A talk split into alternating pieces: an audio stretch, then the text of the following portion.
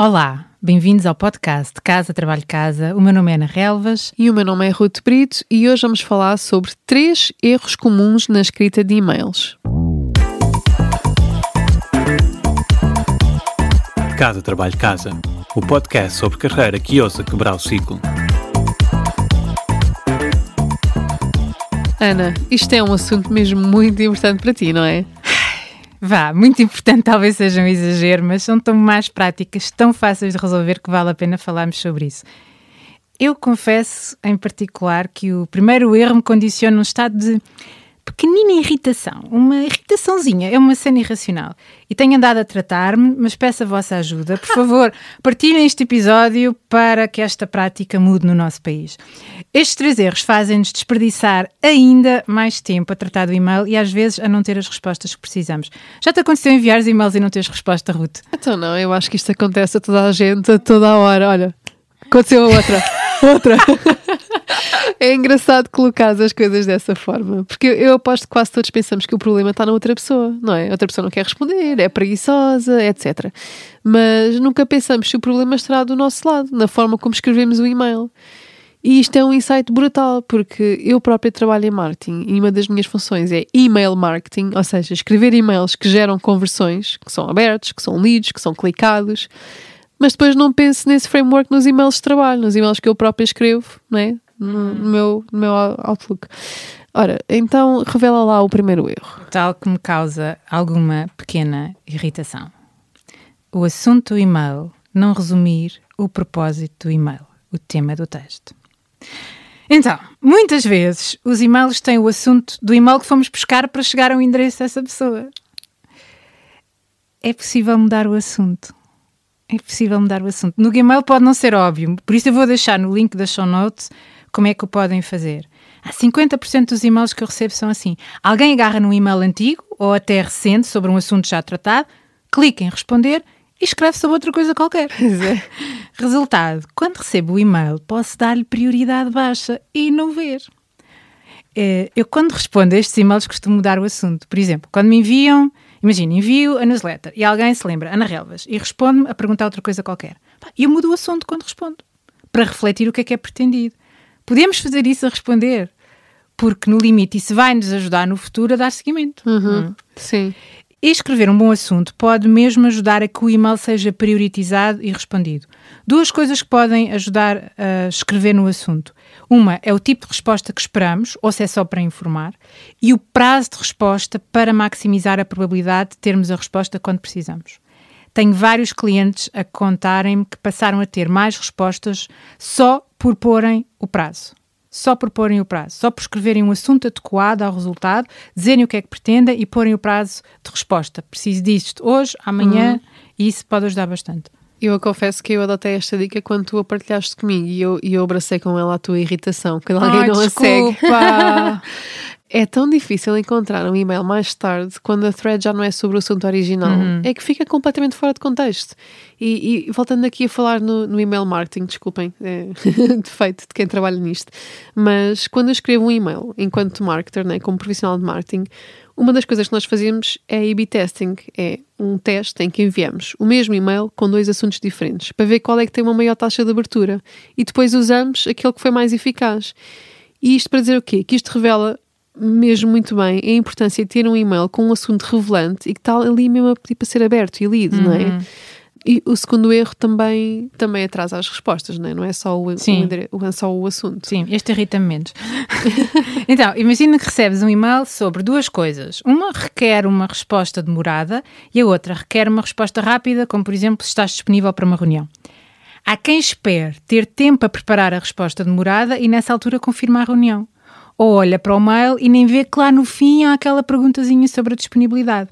Assim, o segundo erro é escrever um só e-mail com vários assuntos. Como alternativa, podemos escrever um e-mail por assunto, em particular se os assuntos tiverem tempos de respostas diferentes. Assim, ajudamos quem responde a priorizar e a responder logo ao mais urgente. E isto pode parecer que são mais e-mails. Ah, e são. mas, mas é mais fácil de fazer seguimento e de processar as respostas. Eu acho que também ajuda a clarificar que nós estamos a falar de assuntos diferentes, não é? Porque a, Sim. ao ouvir isto as pessoas podem pensar, ah, ok, tenho um e-mail com várias perguntas, mas as perguntas são sobre o mesmo assunto, ok, Não, vão no mesmo e-mail, não é? Mas são assuntos completamente diferentes. Não estou a querer marcar uma reunião, na outra estou a perguntar se quer, se quer o que é que comeste ontem, né? É se isso. calhar, Sim, sim. se calhar é sim. melhor não juntar no mesmo e-mail, apesar de ser para a mesma pessoa e de estarmos a escrever no mesmo momento. Sim, sim, sim, faz sentido. Queres partilhar o terceiro erro? Sim, o terceiro erro é não sermos claros a comunicar o que pretendemos. Nós devemos escrever o e-mail tendo em mente o que é que pretendemos da outra pessoa e deixar isso bem claro. Bem, claro. Fazer a pergunta ou o pedido de uma forma curta, de uma forma direta, num local de destaque, es- e, e especialmente logo, eh, eu recomendo logo no início ou no final a bold, mas logo no início é, é bom. Nós, os portugueses, temos tendência a escrever e-mails muito longos, com imenso contexto e às vezes até devaneios. Eu acho que fomos um bocado condicionados para isto na escola, né? Tínhamos que escrever grandes redações. E depois perde-se o foco. Quem lê fica com informação a mais, fica sem perceber qual é o objetivo do e-mail. E eu lembro-me de escrever um e-mail a descrever uma situação ao meu, ao meu CMO, que é um executivo ocupado, e ele responde-me só com uma frase. Uh, Ruth, uh, what is the ask here? Como quem diz, tipo, o que é que precisas de mim? Tipo, Não o me que é que estás a a beleza. Sim. E, e eu, desde que ele me respondeu assim, que eu apanhei a dica e agora ponho logo no início, ou no limite no final, mas geralmente logo no início, ponho, escrevo mesmo assim: Here's my ask. E a seguir vem a, a pergunta ou o pedido. Hum. Uh, mais uma vez, princípio fulcral de um e-mail de marketing: incluir sempre uma call to action, portanto, um, um pedido. Aquilo que nós queremos que a pessoa que lê faça. E apenas uma, só uma, um pedido, um único botão para clicar. Ali espetado de forma clara, impossível de ignorar. E isto vai perfeitamente ao encontro da tua dica 2, né? um assunto por e-mail, Uhum. e também desta esta terceira dica que dei agora, que é o que é que precisas da outra pessoa. Sim, sim. Eu sei que o episódio é sobre três erros, mas posso deixar aqui uma quarta sugestão para potenciar ainda mais a resposta, uma espécie de dica bónus, pode ser mais uma. Usar o campo BCC para não divulgar indevidamente o endereço de pessoas externas à organização. Eu às vezes o meu e-mail aparece assim no meio de umas. Também respiras. É distração, vamos assumir que é distração. É. Acho que pessoas não sabem usar Pronto, mas agora vão ouvir o Casa Trabalho Casa e vão aprender a não pôr as listas de e-mails de fornecedores, de do que for, ah, porque isto acontece realmente muito, muito. Quando enviamos um e-mail para uma lista de pessoas externas, devemos colocar os endereços em BCC. Não só ah, temos a obrigação legal de proteger os dados dos outros, como podemos perder tempo a lidar com as reclamações de quem viu o seu e-mail divulgado. Eu às vezes mando um e-mail carinhoso a dizer, olha... Bem, o truque aqui é prestar atenção quando enviamos o e-mail. Ok, então, resumindo, além desta dica bónus, as três, os três erros a não cometer no envio de e-mails.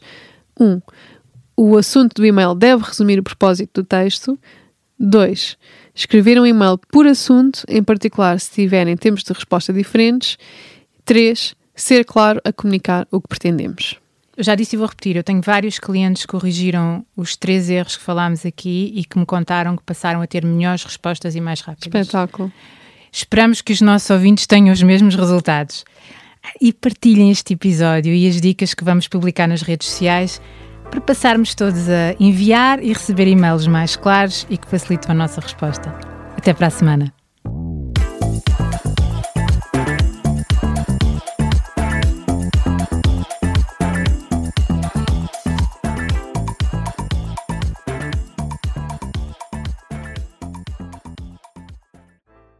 Sabias que já podes apoiar o nosso trabalho?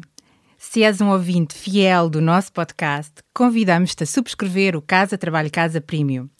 Por menos de 5 euros por mês estás a ajudar-nos a cobrir os custos de produção e a garantir que continuamos a trazer-te conteúdos semana após semana.